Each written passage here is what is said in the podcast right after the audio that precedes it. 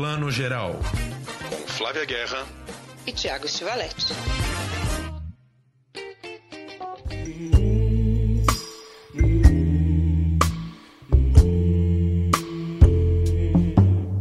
Pra quem não sabia contar gotas, você aprendeu a nadar. O mar te cobriu sereno, planeta Marte. Bom dia, boa tarde, boa noite. Você que está ouvindo nossa 62 edição do Plano Geral, nessa pandemia ainda assim infinita, mas já já ela chega, sendo otimista aqui, né, Tiago? Ela vai chegar ao fim, já já, e a gente vai voltar feliz para todos os cinemas. Enquanto isso, a gente traz uma, uma programação variada hoje. Vai ter muita mulher. Isso é bom, né? Eu curto. Vamos falar de Manhãs de Setembro, né? Série com a Lineker que estreou na Amazon. Luca, animação da Disney Pixar, que está fazendo um mega sucesso. 4 por 100 Correndo por um Sonho, que chegou aos cinemas. E Be Pretty and Shut Up, um documentário aí lendário. Para terminar, a gente vai ter uma conversa muito especial com o diretor Heitor Dália, que está lançando o longa-metragem Ana. Tiago, vamos lá que hoje tem assunto, hein? Hoje tem assunto, Flavinho. Oi, pessoal, tudo bem, todo mundo? Pois é, daqui a pouquinho o papo com o Heitor Dália. Lembrando também sempre que a gente toda segunda-feira entra aí nas plataformas digitais com o podcast, mas estamos a semana inteira lá no Terra. Temos a nossa página toda especial lá no Terra, terra.com.br barra parceiros barra plano hífen geral, ou só buscar também no Google Terra Plano Geral para acompanhar nossas notícias a semana inteira. Pois é, abrimos aí com Lineker cantando, né? Lineker, nossa grande cantora trans maravilhosa, estreando na Amazon, né? Estreou na última sexta-feira a série Manhãs de Setembro. Já consegui ver alguns episódios, vi quase inteira, na verdade. Vi quatro de cinco episódios. E, cara, tá linda a série. Episódios curtos, de menos de 40 minutos cada um, 30 a 35 minutos. A Lineker fazendo essa cantora trans, super fã de Vanusa. A série faz uma mega homenagem à cantora Vanusa, que morreu, nos deixou aí no ano passado. E faz essa, essa, essa cantora trans, que tem um namorado, garçom, vivido pelo Tomás Aquino aí do, do Bacurau e que um belo dia descobre que tem um filho de 10 anos. Teve um passado de homem hétero, teve um caso aí com uma, uma, uma moça ambulante, vivida pela Karine Telles, e teve um filho lá atrás que ela não sabia que tinha. E esse filho volta para conhecer o pai, que na verdade agora virou mãe, né? A última vez que a gente viu essa situação parecida, você deve lembrar, foi em Tudo Sobre Minha Mãe, do Almodóvar, né? Que o menino também vai atrás do pai e quando descobre o pai agora é uma linda mulher trans. Né? E, e a linda série, assim, o pessoal, é, todos os personagens muito de classe baixa em São Paulo, é, muito ferrados de grana, cada um tentando sobreviver, se ajudando. E, e assim, a personagem da Lineker é maravilhosa, super humana, é, com todos os defeitos possíveis também, não é, é uma mulher perfeita, cheia de defeitos, não aceita esse filho de cara. Mas enfim, tá lindinha a série. É, direção da nossa querida Dainara Toffoli e do Luiz Pinheiro. E vale a pena ver. Fica aqui a nossa primeira dica. Eu não posso deixar que esse moleque que tá chegando agora destrua tudo que eu tô construindo. Você é muito bonita, pai. Eu quero sair, eu quero falar, eu quero ensinar o vizinho a cantar. Eu quero sair, eu quero falar, eu quero ensinar o vizinho a cantar nas manhãs de setembro. Manhãs de setembro. É isso aí, já, já, já gostei. Vou fazer a lição de casa, vou assistir nessa semana. E fico super feliz que esse tema, esse tema, né, como você falou, a Moldova né, abordou em tudo sobre minha mãe, mas não se encerra numa obra só, né? Ainda que o filme seja grandioso, eu acho que é um dos melhores do Almodóvar. É bom que a gente tenha bastantes histórias assim. Total, e lembrando que é a nossa primeira série brasileira com uma protagonista trans e negra, né? Isso sempre é bom é, lembrar, assim, ponto, ponto bola dentro da Amazon, assim, para para como segunda série brasileira deles, né? A primeira foi o Dom, que acho que não tem nem um mês aí que lançou, e já lançaram agora Manhãs de Setembro. Imagino que seja uma série que vai pegar um público bem menor, né? Porque Dom é aquela série com orçamento gigante de ação e tal, mas espero muito que Manhãs de Setembro tenha seu público também. Cassandra, o filho não é temporário. Filho é pra sempre.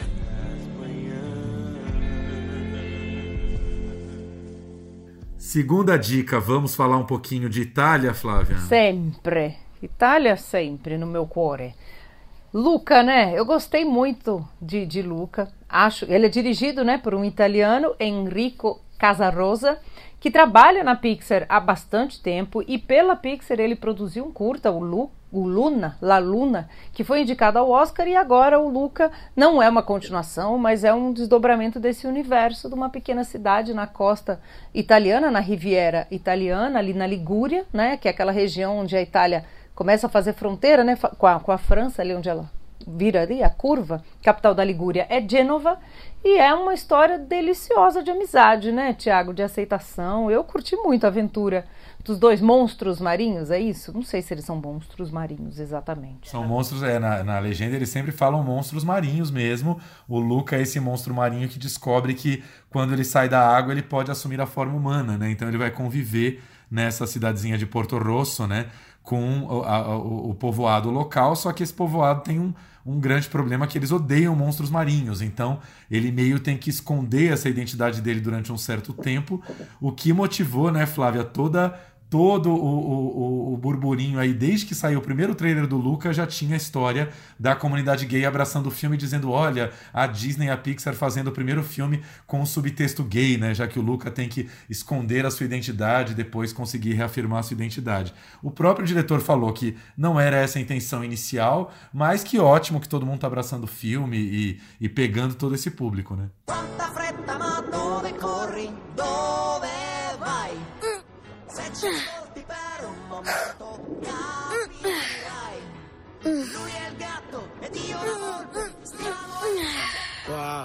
Luca, tá dando até dó. Aqui, vambora.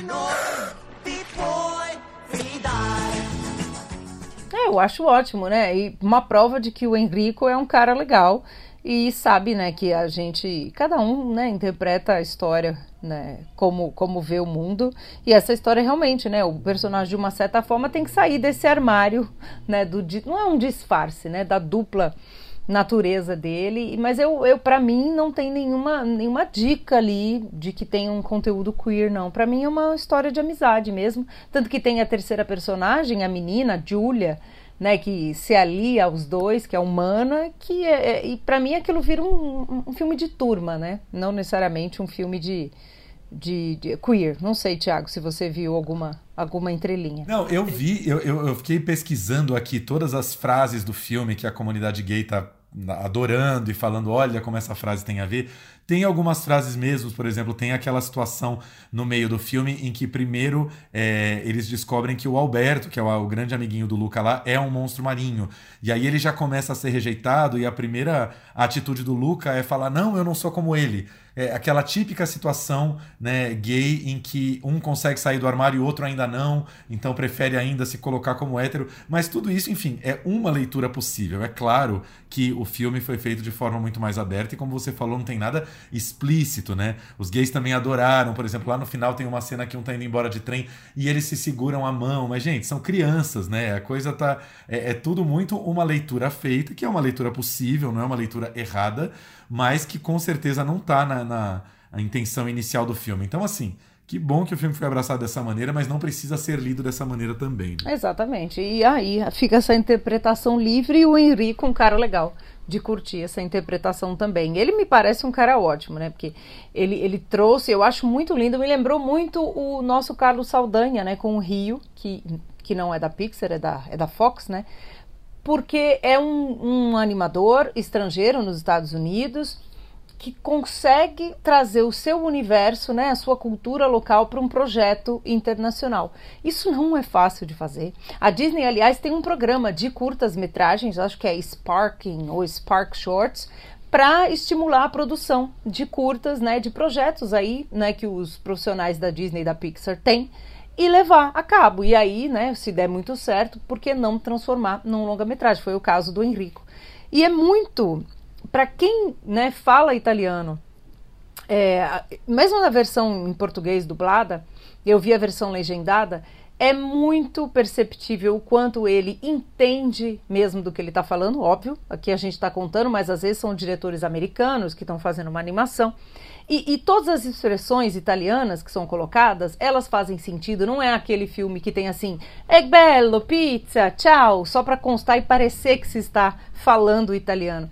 As frases, as expressões, né, as pa a pasta, né, a massa que eles comem, tudo é muito bem cuidado. Tem um apuro ali da cultura local que isso eu acho que salta aos olhos. Assim, você pode não conhecer, mas você sabe que algo é autêntico e ao mesmo tempo é essa história né, de dois meninos querendo né, explorar o mundo, o menino que quer se desprender da tradição da família, no caso é a família de monstros marinhos que não quer que ele vá para a superfície, né? Aí, como disse o Tiago, ele conhece esse amigo que é o Alberto, que leva ele para o mundo, né? É uma que, que, infância não precisa, né? Dessa quebra com a vida, né? Ali em casa, com um ninho né, de casa. É um, é um filme sobre isso, né? Eu acho que, eu acho que tem o apuro local, mas eu para mim também sempre tem um toque Terra Nostra, assim, Benedito Rui Barbosa, porque não tem jeito. É uma animação italiana falada em é inglês, claro. né? Então, how do you do? I'm doing fine. Não tem jeito, né? Vai ser em inglês com sotaque italiano. Então, para mim fica igual o Mama Senhorina, Ma que bella, é a nossa, a nossa novela da Globo em português.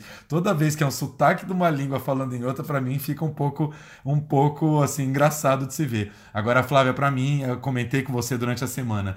O que eu amei ver nessa animação da Pixar, a gente foi ver uma versão em animação de um trenete al pesto, gente. Aquele prato com pesto. E é um pesto de um molho verde, assim, quase 3D. Menina do céu, a gente que é guerra estivalete aqui sofreu um pouco vendo o Luca, assim, né? Já comprei meus, meus ingredientes para fazer o pesto aqui de casa esse fim de semana, entendeu? Eu, eu sempre brinco, você vê filme italiano, pode ser uma animação que você vai sair querendo comer alguma coisa.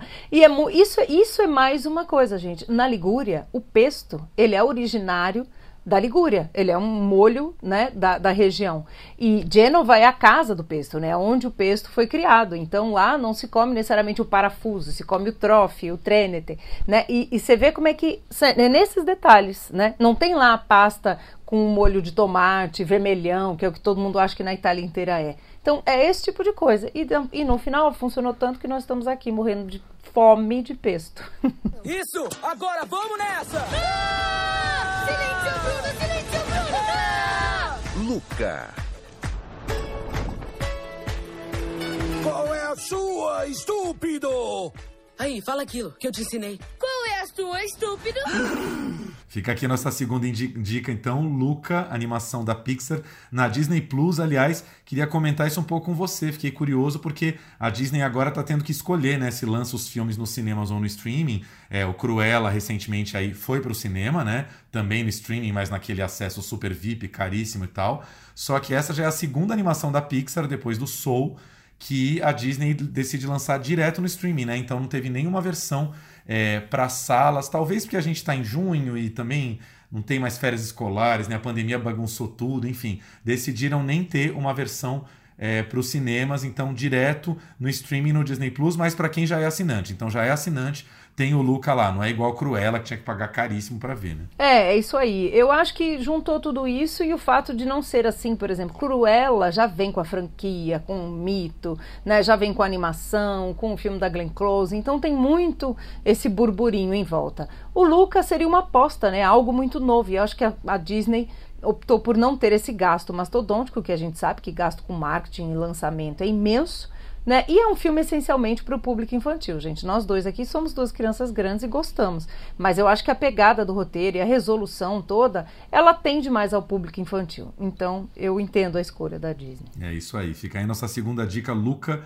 na Disney Plus. Flavinha, queria falar com você sobre um documentário do MUBI que eu adorei ver essa semana. Um filme que eu, eu sabia que existia há muito tempo, é, já tinha visto passar de vez em quando em mostras, não sei o quê, mas é um filme meio raro e agora caiu no MUBI um documentário. A gente vai falar com o Heitor Dália daqui a pouco, porque o filme dele também é sobre isso, sobre os perrengues que as atrizes passam na mão de diretores homens, desde sempre, né?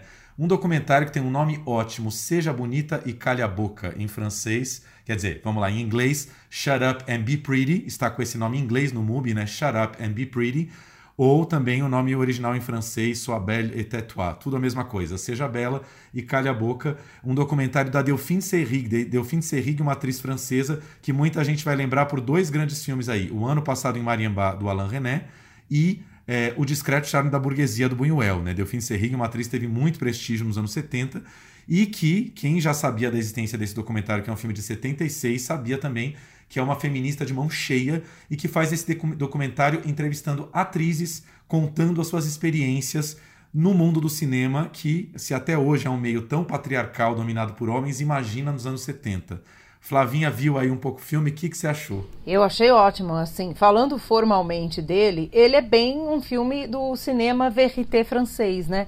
me lembra muito, quem, quem gosta mais aí, ou quem nunca viu, procurar lá o Crônica de um Verão, do Jean Rouch. E ela faz exatamente isso. Ela vai entrevistar e ela dá o microfone para as entrevistadas, elas falam. É uma coisa muito de propor uma, um problema, né? Entre aspas, um problema. O conflito ali. Ela diz: Você já teve essa, essa relação né, de, de troca muito boa com diretora com mulheres que estão dirigindo, para você, assim, ela está propondo, ela está sendo esse agente provocador.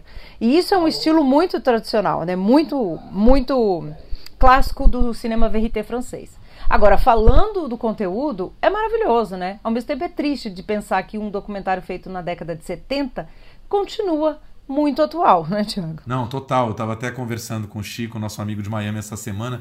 Devia ter um Seja Bonita e Calha a Boca 2, 3, 4, uma versão atual, entrevistando atrizes hoje, depois do Me Too, depois de todo esse movimento. Porque tem histórias, assim, sensacionais no documentário. Eu destaco duas aqui que eu fiquei chocado. Uma é a Jane Fonda, que já aparece dando depoimento de cabelo preto e aí já é um choque você ver que Jane Fonda, ela, ela é morena por natureza, né? ela tem um cabelo preto e desde o primeiro papel no cinema, eh, os diretores já obrigaram ela a pintar o cabelo de loira e isso virou um pouco a persona dela no cinema, né? Nós temos Jane Fonda como uma atriz loira, sendo que ela, na verdade, não é. E aí ela conta já o primeiro diretor com quem ela trabalhou, o Joshua Logan, lá, se eu não me engano, ainda nos anos 50, final dos anos 50, e que uh, já sugeriu para ela que ela deveria fazer uma cirurgia para reduzir a mandíbula, porque ela era ainda muito novinha e bochechuda e ele achava que ela deveria afinar o rosto tal. E aí você pensa, gente, Jane Fonda, filha de Henry Fonda, que já era um, um, né, um nome gigante de Hollywood. Se uma atriz como Jane Fonda, filha de um, digamos assim, de um pistolão de Hollywood, sofria essa pressão, imagina uma atriz desconhecida, né? E outra, outra história que eu fiquei maravilhado de ouvir é Ellen Burstyn, a atriz que todo mundo conhece pelo Exorcista, né, a mãe da menina da menina capeta de O Exorcista, é, contando que uma vez ela recebeu uma proposta é, para fazer um filme e, e, ela leu o roteiro e o que, que muito interessou ela nesse filme é que ela terminava fazendo um discurso de motivação para o marido. É, ela, ela estimulava o marido a, a, a, a, tomar uma atitude no final, então tinha um grande discurso dela uh, no final. E aí uh, ela leu esse, esse roteiro, gostou muito desse discurso final e falou: Não, eu topo fazer porque fazia tempo que eu não tinha um personagem tão bacana.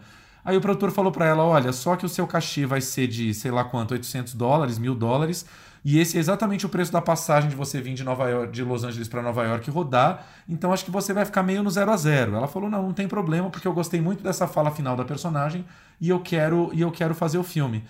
Flávia, ela pega o avião, quando ela chega em Nova York para fazer o filme, ela recebe uma nova versão do roteiro e quando vai ver, essa única fala dela que ela adorava tinha sido passada para o marido, para o personagem masculino. Então ele mesmo fazia todo o discurso de motivação e ela só aplaudia no final, quer dizer.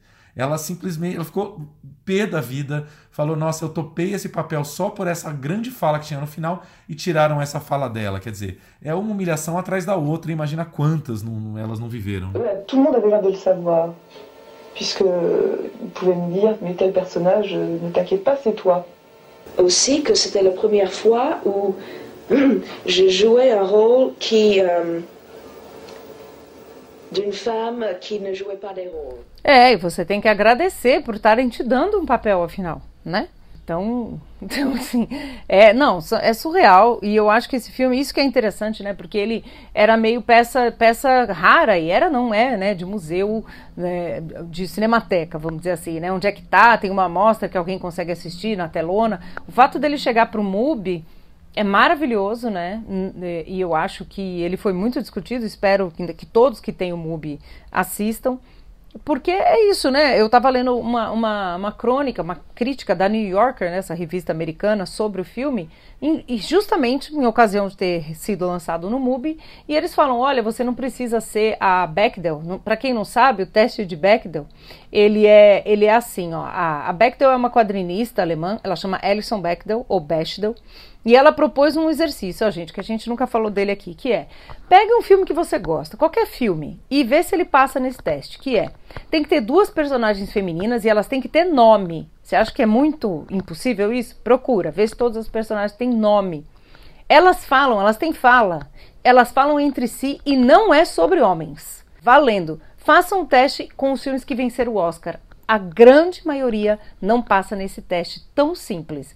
Então, é incrível, né? Que a New Yorker trouxe isso. Eu falei, nossa, muito bem observado. Ele falou, não precisa ser a Ellison para a gente se entender o quanto esse tipo de filme, como o, o Shut Up and Be, Be, Pretty and Shut Up, né? Calha a boca e seja linda, ou vice-versa, é, ainda é atual, né? E o quanto ele fala de uma realidade que eu acho que é universal. É isso que eu acho que pega mais, né, Tiago? No Brasil, as mulheres ainda são minoria na direção. A gente está em torno de 17%. As mulheres negras, então, é tipo 0,01%. Então, é, além do valor histórico, tem o valor atual. Pois é, eu não sei de que ano é o teste de Bechdel, eu não sei se é mais ou menos dessa época já dos anos 70 ou se é de depois, mas a Delphine Seyrig, acho que talvez sem nem saber do teste de Bechdel, ela faz essa pergunta para muitas atrizes. É, você lembra se você alguma vez já fez alguma cena em que você contracena com outra mulher e vocês conversam sobre, né, sobre temas é, próximos a vocês e não sobre homens?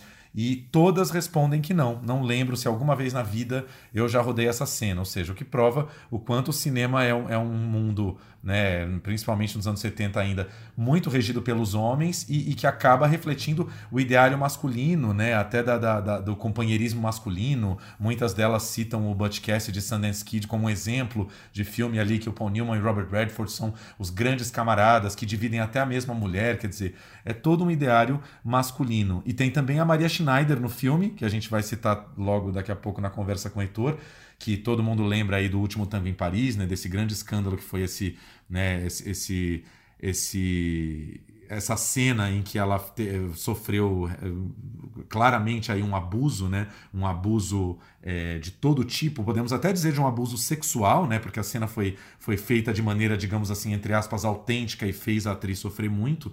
E Maria Schneider dá o depoimento nesse filme que ela se ressente de nunca ter tido um parceiro da idade dela nos filmes Aí ela fala, pois é, o Marlon Brando, que era muito mais, mais velho que eu. O mais próximo que eu tive foi o Jack Nicholson, no Passageiro Profissão Repórter do Antonioni, mas que também é 10, 15 anos mais velho que ela, ou seja, né? O quanto tem essa fantasia do homem mais velho sempre tendo romance com a mocinha mais nova, né? É, exatamente. O teste Bechdel, na verdade o teste, né, isso apareceu num quadrinho da, da, da Alison Bechdel nos anos 80, 80, meados dos anos 80. E aí, né, começou-se a fala dele, mas ele ganhou mesmo essa projeção agora nos anos 2000, né, principalmente com o movimento Me Too, vem antes disso, mas aí explodiu mesmo e existe até o selo de Bechdel. A SPCine aqui em São Paulo aplica, a gente das Elviras, que é o coletivo coletivo de mulheres críticas de cinema também, né? Quando os filmes são lançados, a gente pode dizer, olha, esse filme passou no teste de Bechdel e tal.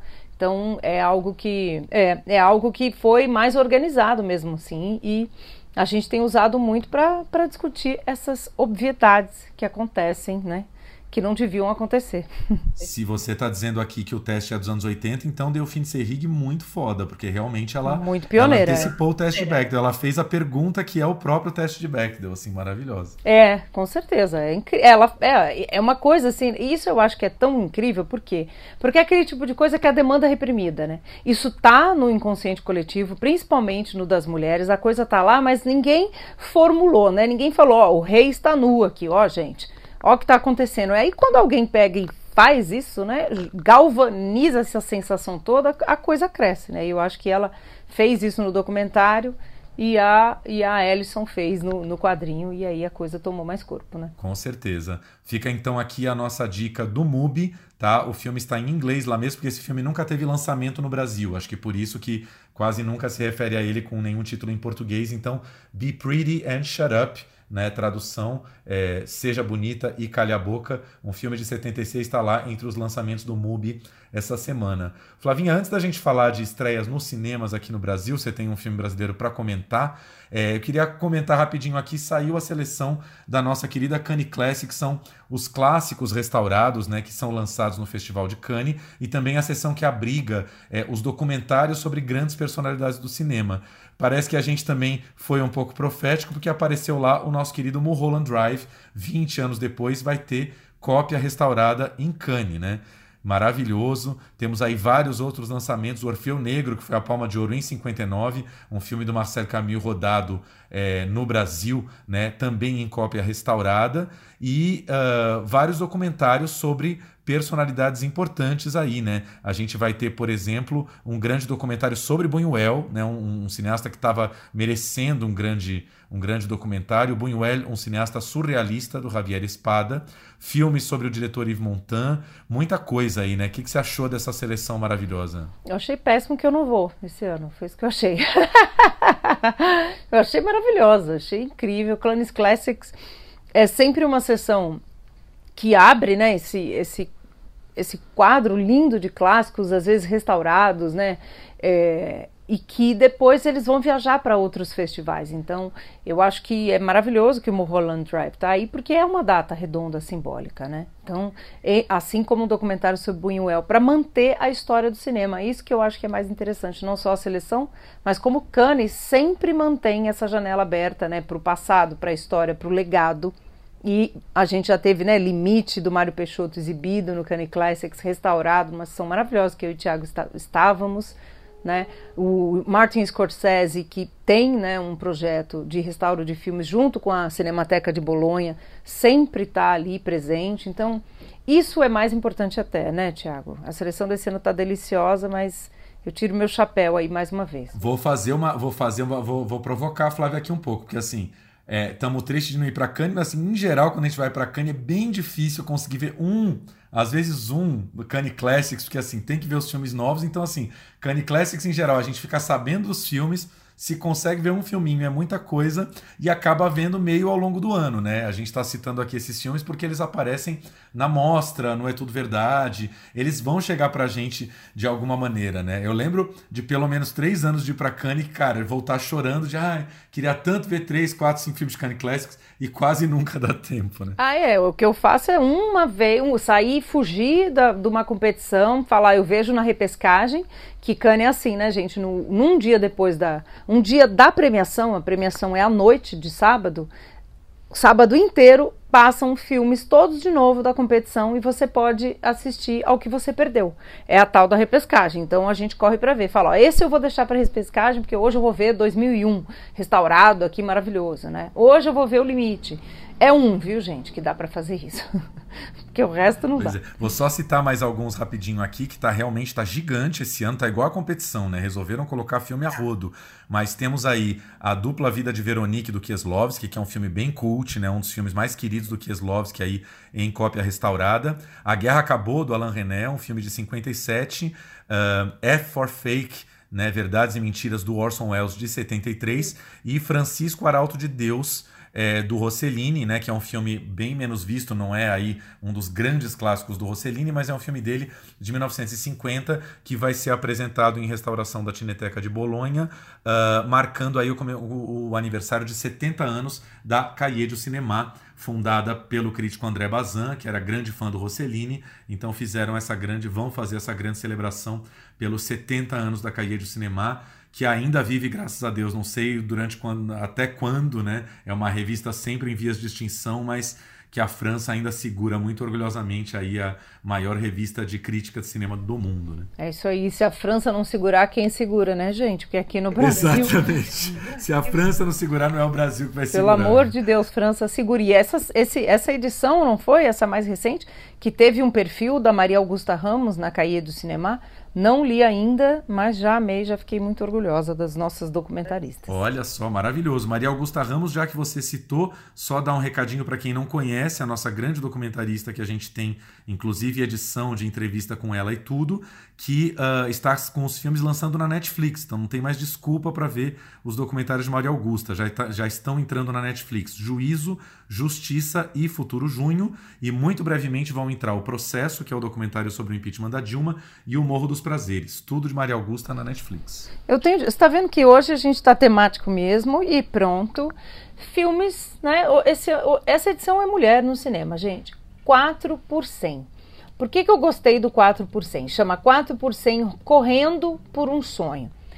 Porque eu, eu assim, são, apesar de ser uma coisa imensamente popular, né? Esportes, Olimpíadas, trocentas categorias esportivas, eu acho que o cinema, tanto o americano quanto o europeu, enfim, fez menos filmes sobre atletas olímpicos né, e questões de Olimpíadas do que podia ter feito. Assim, realmente eu acho. E esse filme, além de tudo, é um filme brasileiro sobre quatro atletas brasileiras da corrida de revezamento, por isso que chama 4 por 100. É dirigido pelo Tomás Portela, que é um cineasta super né, já experiente, ele, é, ele tem uma mão muito boa para construir ritmo e ele é produzido pela Gulani Filmes, assim. Então, assim, a produção eu achei impecável, Thiago, assim, muito realista. Essas atletas, resumindo aqui a história, ela é uma equipe que teve uma, uma, nossa, uma tragédia, assim, vamos dizer, né? Elas perderam a prova na Copa, na Copa, na Olimpíada do Rio de 2016, né? Ela, duas delas, é uma delas sai do grupo que é vivida pela Talita Caralta, se separa. A outra que é responsável, né, pela entre aspas aqui, pela, pela perda dessa prova, que é vivida pela Fernanda Freitas, continua na equipe e tal, elas estão treinando, só que elas não estão em condição de disputar a Olimpíada de Tóquio ainda. Aí a personagem da Talita volta para essa equipe. E é isso que a gente acompanha tudo aquilo que atleta tem que enfrentar: ansiedade, cobrança, a preparação, né, a rotina. E tem vários espectros, né, de vários momentos das mulheres. Assim, a Talita vive uma personagem mais humilde da periferia. A Fernanda Freitas é uma diva que faz propaganda, né, de isotônico. E aí tem uma outra personagem nova, novata, que é a juvenil que está entrando. Uma outra que está saindo que tá a Roberta Alonso, que aliás é dela, né, o argumento original para esse filme, a ideia original já está no fim da carreira. Então, assim, eu gosto desses espectros do feminino. Tem toda a questão ali que as atletas enfrentam do machismo, não necessariamente é, assédio por, por, treinadores nem nada, mas né, elas têm sempre que se impor. E tem a questão da união entre elas. Né? Tudo que a gente vê, em geral, de filmes quando são homens atletas, tem isso por parte, né, assim, essa dinâmica das meninas. Eu gostei muito, gostei das cenas que são em Tóquio, elas vão até Tóquio. Achei que tem um ótimo ritmo e é um ótimo filme aqui que a gente fala que funciona com um grande público. Não é um filme para romper barreiras cinematográficas, autoral e tal, mas ele tem um bom ritmo, ele entrega e eu acho que é o tipo de filme que a gente está assim muito afim de ver agora, que assim aquece o coração, dá esperança, tanto que a, comissão, a comissão, né, o Comitê Olímpico Brasileiro vai assistir ao filme antes de embarcar para Tóquio agora, né? Em menos de um mês a Olimpíada começa, Tiago. Vamos para a final. Brasil correndo na reta número 3.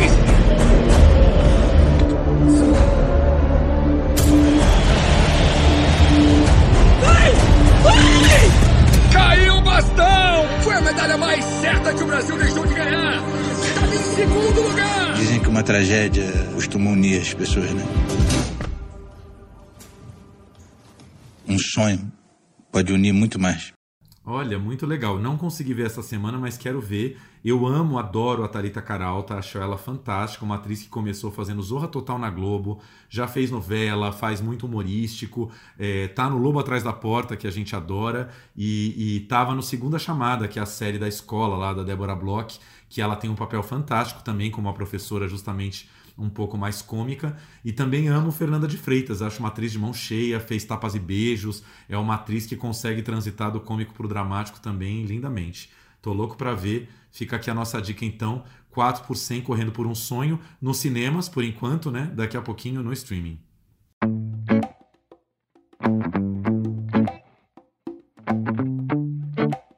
Hoje a gente recebe aqui Heitor Dália, que assim, a gente é suspeito para falar, é amigo, é diretor que a gente acompanha a carreira, é, enfim, muitas coisas. Diretor de Cheiro do Ralo, que eu acho que foi o filme que o mundo né, descobriu o Heitor, de A Deriva, que foi um filme que nos representou na semana de Cannes, na verdade não a semana, né, num certo olhar, um sertão regar, uma mostra muito especial e importante do Festival de Cannes, dirigiu Serra Pelada, entre tantos outros filmes, está dirigindo muito aí para o streaming, que a gente vai conversar mais com ele sobre isso, e lançando agora um longa-metragem novo. Ele foi filmado há um tempo, a pandemia atrapalhou com certeza as coisas, Heitor vai falar mais sobre isso, mas o longa se chama Ana. Heitor, muito bem-vindo demais aqui ao Plano Geral para conversar com a gente hoje. Muito obrigado, Flávia, pelo convite, Tiago.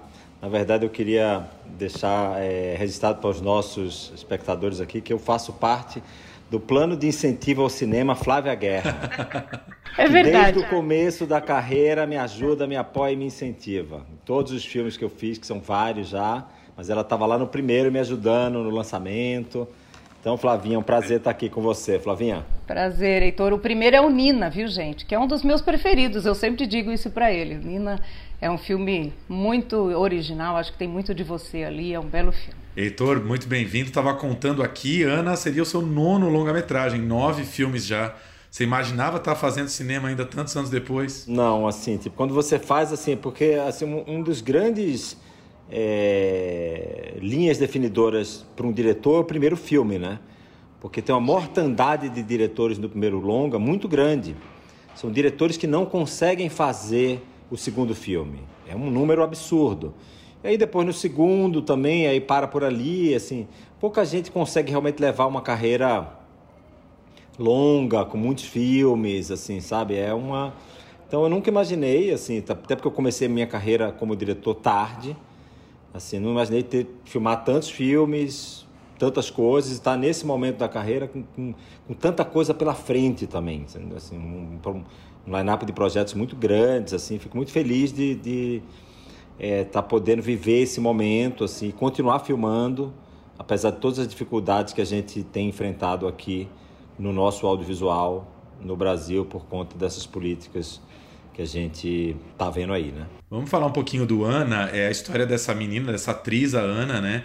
que faz parte de uma companhia de teatro e começa a trabalhar com o Arthur, né? Um grande diretor de teatro das antigas aí que está um tempo afastado, está querendo fazer o seu, seu grande retorno aí aos palcos e que é um diretor muito intenso, né, com métodos aí muito muito duros para cima do seu elenco, e eles vão começar essa uma relação bastante turbulenta. O que, que te levou para esse mundo do teatro, para esse filme? Olha, Tiago, assim, esse esse filme nasce de uma de um diálogo meu com a com a minha roteirista, né, a Nara Shaib, que também é atriz.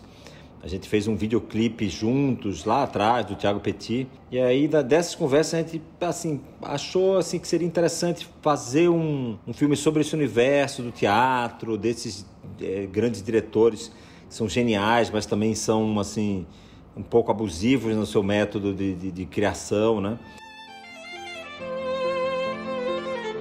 A peça mais montada no mundo um sonho para todos os atores. Ele tentou montar Olha. Hamlet 10 anos atrás e. Às vezes ele fica parado ali olhando, olhando. De repente ele grita, mano. Para! Você é um impostor! E você vai fazer o quê? Ana, você sabe por que é tão difícil encontrar uma atriz para fazer o Félix? Porque essa atriz tem que ter experimentado uma relação louca, destrutiva. E o filme, assim, ele nasce lá por 2015, eu acho. Só que ele demora muito tempo para captar, porque é um filme pequeno, de arte, né? E aí, no meio desse processo, assim, surge a Primavera Feminista, que desafiou o nosso conceito e, assim, o mundo muda. Aí a gente capta o dinheiro do filme, continua trabalhando no roteiro, sendo pressionado pelo tempo, pelo debate político é, do tempo que a gente estava ali inserido, né? Depois a gente começa uma, uma pré-produção. É, no meio da pré-produção a gente tem o, o, o Me Too e o, e o escândalo do Harvey Weinstein, que de novo desafia o filme a rever os seus conceitos, assim, né? Porque é um filme que fala sobre isso, fala sobre limite, né? É, e, e, os limites estavam sendo questionados, mudados. Assim. A gente também muda um pouco assim de configuração do processo de trabalho com os atores, com a, com a própria roteirista, com os leitores. E aí a gente assim, vai para montagem. Essa montagem é muito longa porque assim também assim a gente é, é um exercício de tentar achar qual que é a linguagem possível desse filme com o tempo que esse filme é, nasceu, né? Então foi um trabalho de montagem longo de dois anos. E aí que aí, na verdade, eu, eu acho que eu, assim, tipo, apesar de todos os desafios, claro que se fosse outro contexto o filme seria outro, mas assim, a gente conseguiu fazer um diálogo sincero sobre os assuntos que a gente queria abordar, mas, pass mas passando acima do debate, vamos dizer, é, do debate mais apaixonado, ou assim, sabe, ou, ou, ou não complexificado, ou assim, o mais panfletário, que o tempo tinha. Eu acho que já hoje, quando o filme nasce, depois o filme foi desafiado pelo tempo de novo, pela pandemia, a gente teve que adiar de novo o tempo.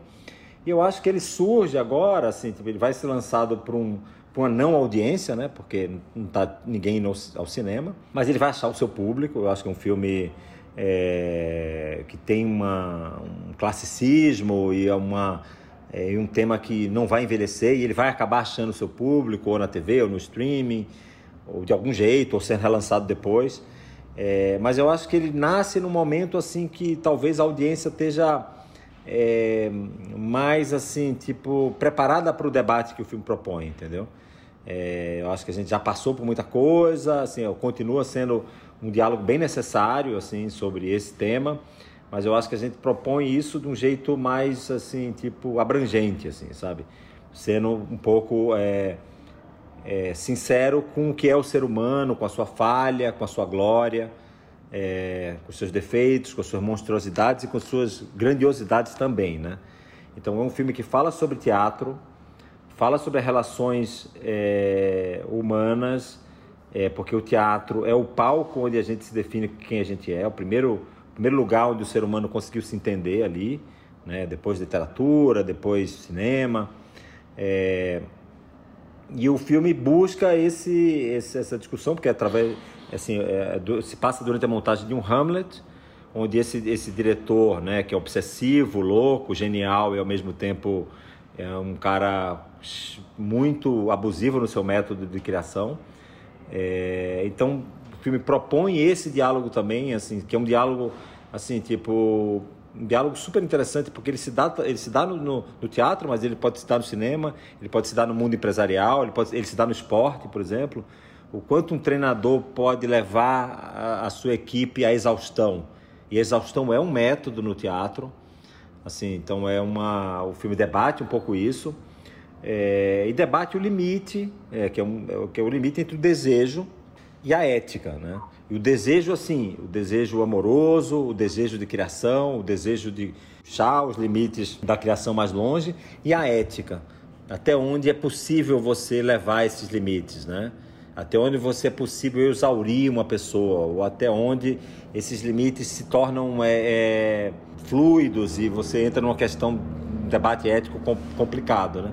Então o filme propõe essa discussão de uma maneira muito assim, tipo, honesta e sincera, sem medo também. A recepção que assim que a gente tem tido é muito bacana desde que a gente lançou o filme, assim, tanto tanto críticas maravilhosas assim e, e, as pessoas que veem também. Eu acho que é um filme que ele tende a ter uma vida longa e crescer com o tempo, porque ele faz um debate que eu acho que é um debate bem maduro e que isso acho que está assim, cativando as pessoas para isso. Heitor, acho interessante isso que você observou você comentou de como ele está sendo recebido, porque eu acho que é, é, é, tem um ponto aí muito importante que você fala que é o mundo foi mudando, muita coisa mudou muito rápido e a gente hoje em dia está com muito mais ferramentas, né? Com muitas mais ferramentas, principalmente as mulheres, para debater os temas, né? Deba ferramentas teóricas, práticas, né? Iniciativas, questionamentos.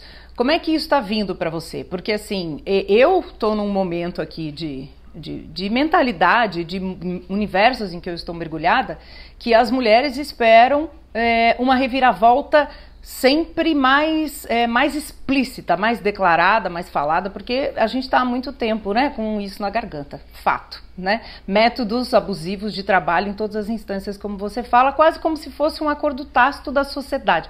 Não é um indivíduo ou outro, né? é um mal generalizado. E, e o, a sua solução, o seu, vamos dizer assim, o seu terceiro ato, sem dar spoilers aqui, hein, gente? Ele é sutil.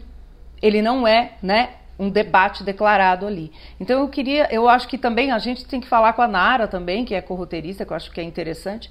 É, como é que vocês decidiram esse manter essa sutileza ali da, da solução da personagem em momentos que vocês com certeza eu acho que também estão sendo cobrados, né? Que é, um, é uma tomada de posição de vocês. Né? É, na verdade, Flavinha, a gente montou esse filme várias vezes, né? E tinham cortes que tinham soluções mais explícitas, entendeu? E aí a gente também, é, eu cheguei a montar um filme que tinha 2 horas e 20 e depois eu cortei assim quase 40 minutos do filme, entendeu?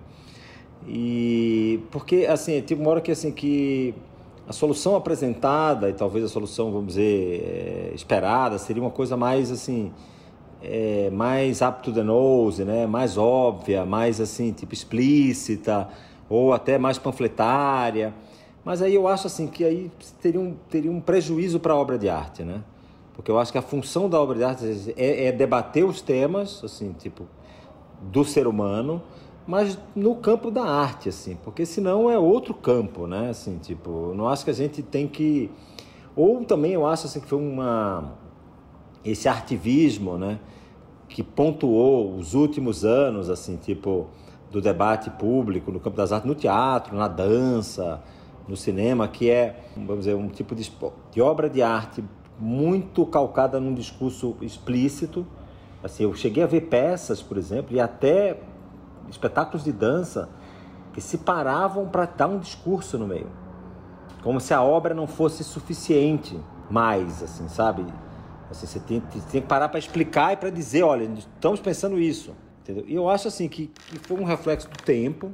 Eu acho que foi necessário isso, mas eu acho que assim é, um, é uma é um eu acho que os artistas têm uma obrigação de transcender isso porque o campo da arte é outro. Porque senão, assim, a gente acaba acontecendo o que aconteceu em vários lugares. Quando você começa a fazer um discurso muito, muito óbvio, muito óbvio, muito óbvio, você para de fazer arte para fazer outra coisa. E eu acho que o campo dessa outra coisa é o, o debate né, privado, é o, é debate por artigos, são as manifestações, são outros lugares, né? Eu acho que a arte ela tem a obrigação de um pouco transcender isso, né? Assim, tipo, a gente se preocupou muito com essa, com essa narrativa, eu acho que ela, ela aponta para um lugar, claro, não, não, deixa dúvidas quanto a isso, mas ela também, assim, ela entende o ser humano como ele é, com a sua complexidade e com a sua com vários diretores que a gente conhece, assim, que são ou, são ou foram brilhantes. Os atores têm uma relação assim, tipo, muito ambígua de amor e ódio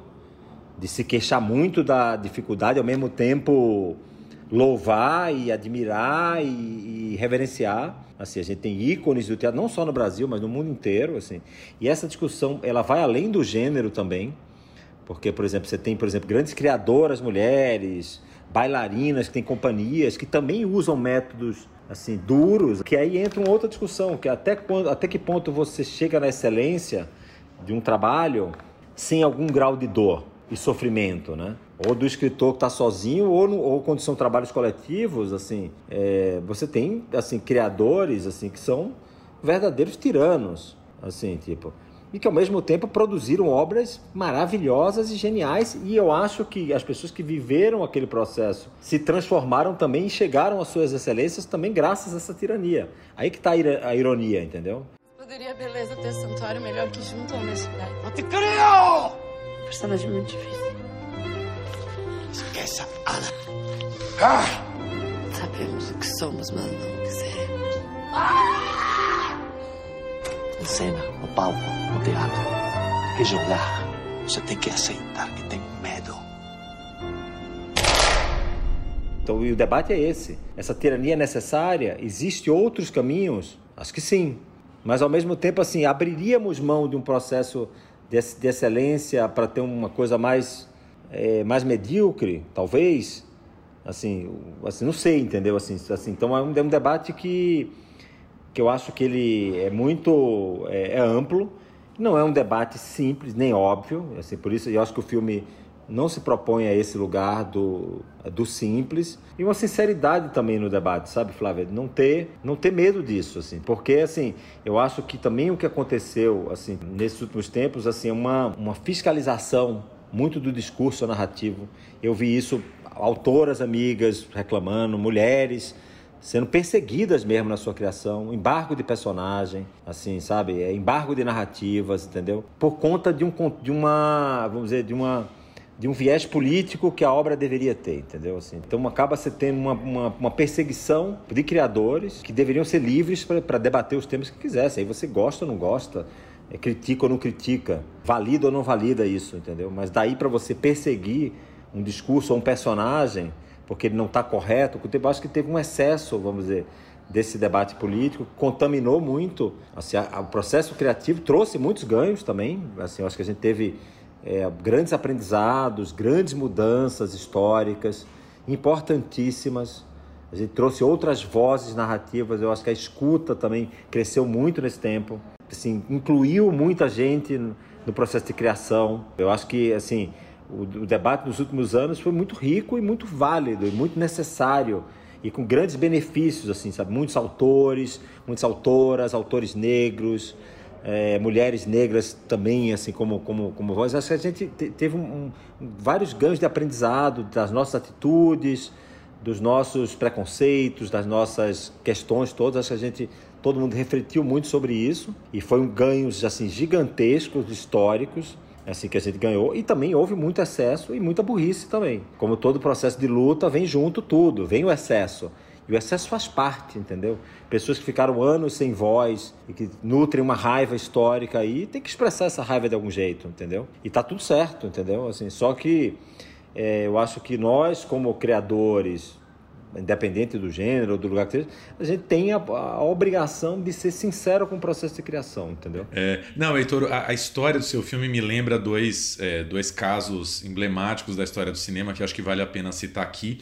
Um quase todo mundo conhece, que é o caso do, do Último Tango em Paris, né, um filme de 72, uma obra-prima indiscutível, né, um filme mundialmente aclamado, que teve a história da Maria Schneider, né, que veio a público depois é, descrever um pouco a relação abusiva no set. E um filme muito mais recente, que é O Azul é a Cor Mais Quente, 2013, né? Palma de Ouro em um filme do Abdelatif Kechiche, que também, né, um filme aclamado no mundo inteiro, incontestavelmente um grande filme, mas que as duas atrizes vieram também a público descrever relações abusivas no processo. E o que me parece é que tem uma coisa assim, é, sempre teve uma coisa eh, que sempre foi indiscutível no cinema que eram os fins justificam os meios, né? O resultado tá aí para provar que a coisa é boa e de repente nós entramos, como você falou, num, num, momento, num tempo em que as discussões são outras e assim, olha, não, os fins não justificam os meios, arruma outro meio aí para fazer teu filme e buscar algum outro resultado que seja outra coisa.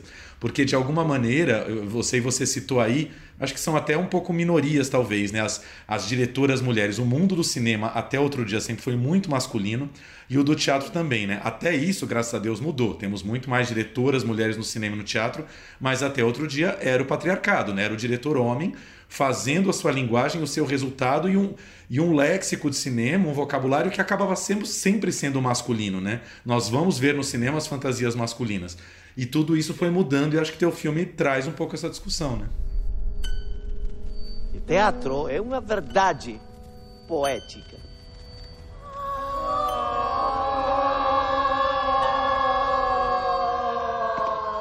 Não atuam sem vida. Deixem que seus sentidos sejam seus guias. Traz essa discussão, assim, tipo, é, e é engraçado, porque é um filme, assim, por exemplo, que fala sobre isso, mas o processo de criação desse filme foi todo um processo de escuta, de amor e de debate profundo entre os criadores, no caso eu e a Nara, e o nosso elenco, que a Nara também preparou comigo. Entendeu? É um filme, por exemplo, que a, que a protagonista que faz o papel de uma atriz que passa por isso, fez esse papel numa clave absolutamente oposta a isso. Uma clave de acolhimento, de diálogo, de entendimento, de respeito, assim, tipo de discussão de cada coisa que era feita, assim, tipo discussão na sala de ensaio, discussão antes de rodar as cenas mais difíceis, Então os métodos, assim, eles podem ser outros. O diálogo pode ser outro e cada filme tem a sua natureza, a sua linguagem, o seu debate e a sua relação, assim. Tem várias coisas que eram excessivas e que e que, e que na época poderiam ser consideradas normais ou não, ou também o diretor também tá nem aí para isso, entendeu? E assim a gente está rediscutindo isso. Agora, uma coisa que certamente continuará é que o conflito ele é a clave e a pedra fundamental do ser humano. Não existe ser humano, não existe dramaturgia sem conflito. E o conflito ele vai aparecer. Ele aparece entre os atores, ele aparece nas equipes que estão fazendo um filme. Assim, é, um, é, um, é uma pressão muito grande, assim, sabe, para fazer uma obra de arte, entendeu? O debate criativo, subjetivo, ele é intenso. O debate de ideias, ele é intenso. Quando você está num processo de exaustão e um trabalho que é muito cansativo, as pessoas chegam no seu limite. Assim, essas coisas, elas vão continuar. Vão continuar com diretoras mulheres fazendo, com diretoras ou diretores trans, assim, tipo, com diretores homens, assim, tipo, então, assim, é um debate que transcende um pouco o gênero, porque quando você está imerso num processo de criação, assim, tipo, os, os, conflitos vêm, assim, tipo, e as visões de mundo se chocam, e as, e as, e as situações são vistas, assim, tipo, a partir do ponto de vista de cada um, entendeu, assim, sabe, tem, e, e se chocam, assim, porque aquela pessoa está sendo dura comigo ou ela está sendo filha da puta comigo? O que é que é? Ela está, ela está, está cobrando o que ela precisa cobrar ou ela está passando do ponto? Você, Heitor, como, como autor, você mudou, você mudou seu método? Você como homem privilegiado que é no Brasil, no mundo machista, enfim, talentoso, como que você foi percebendo, como diretor, como criador, é, esse processo e onde que você foi incorporando isso? Porque você falou, o seu roteiro foi né, escrito junto com a Nara e eu acho que é muito importante ter um diretor que passou por isso comentando com a gente, sabe? Como é que evoluiu? Vamos usar essa palavra. Com os atores eu sempre tive uma relação muito boa, Flávia. Graças a, assim, desde o começo, graças ao Chico Acioli, que foi meu, meu preparador de elenco, hoje é o cara que cuida do elenco da Globo. A gente, o Chico era ator, eu fui ator também, na adolescência. Então, assim, com os atores eu sempre tive uma relação muito bacana, de muita construção, de muita troca Assim, eu nunca acreditei na, nessa clave da exaustão, nem a, que é método, inclusive, de preparadores de elenco, que é levar o ator à exaustão, porque aí ele vai atingir uma excelência. Eu nunca concordei com esse método da violência com os atores. Então, sempre assim, tipo, é, assim, eu tive uma relação de parceria de troca com o elenco. Só que, assim, toda essa discussão política que houve nos últimos tempos assim, fez a gente abrir a cabeça para outros lados, né? É, por exemplo, de se trabalhar com pessoas que possam te contribuir, não porque você, na verdade, você vai assim diminuir uma arrogância que a gente tem desse lugar de privilégio, por exemplo, você vai falar sobre favela, vai falar sobre, pô, não tem alguém que você possa ouvir ali, de fato, que tem uma voz do que eu, assim, tipo, é, morador de Gianópolis ou do Leblon, vou estar construindo uma história que se passa na, na, na, na, na Rocinha, entendeu? Quanto eu vou conseguir ter uma voz real sobre isso? Eu não teria alguém lá que pudesse me ajudar, assim, tipo, ou, ou será não teria uma pessoa mais até adequada para contar essa história do que eu? O grande aprendizado que eu tive no ANA foi a escuta assim, a, a melhorar a nossa capacidade de escutar. Tem coisas que não tem jeito, que é complexo mesmo e é isso, entendeu? Heitor, para terminar, bom, Ana nos cinemas, já Ana com dois N's, já em cartaz nos cinemas, daqui a pouquinho no streaming. Queria que você falasse um pouquinho dos teus próximos projetos, que a gente sabe que você é sempre um cara que está lançando um com 12 projetos atrás aí na, na rede e queria que você falasse, você já falou um pouquinho do Arcanjo, Arcanjo Renegado, série que já tem aí a primeira temporada na Globoplay, é, passou também na Rede Globo, né? Passou na TV aberta aí nesse no, no começo do ano, né? Agora e falasse um pouco de uma série agora que já, já, já virou uma das mais aguardadas pela gente, que é Torto Arado, aí baseado no romance do Itamar Vieira Júnior, que foi talvez aí o livro brasileiro mais querido de 2020, né? Queria que você falasse um pouquinho. Olha, eu tô com umas, uma sequência de séries muito interessantes, assim, porque a gente, o nosso cinema está um pouco on hold, né? Está um pouco em espera, né? dessas políticas públicas voltarem ao, a uma normalidade, né? E essas políticas têm sido muito desafiadas por esse governo, né? Que eu não preciso nem falar aqui, nem me estender, porque não merece. E, e a gente está vivendo um momento muito histórico, muito relevante, que é essa guerra dos streams, né? É, até eu vi um executivo falando que estamos no momento de jogos vorazes. E, então eu estou com várias séries interessantes, assim, tipo, com várias plataformas. Vou filmar o Arcanjo Renegado 2, que foi, eu acho, que da, talvez a série mais vista do Brasil, com, juntando com tudo, no último ano. Assim, foi um grande sucesso, assim, que abriu muitas portas e me viabilizou vários outros projetos é, na sequência. Cadê seu pai? Tá no mercado.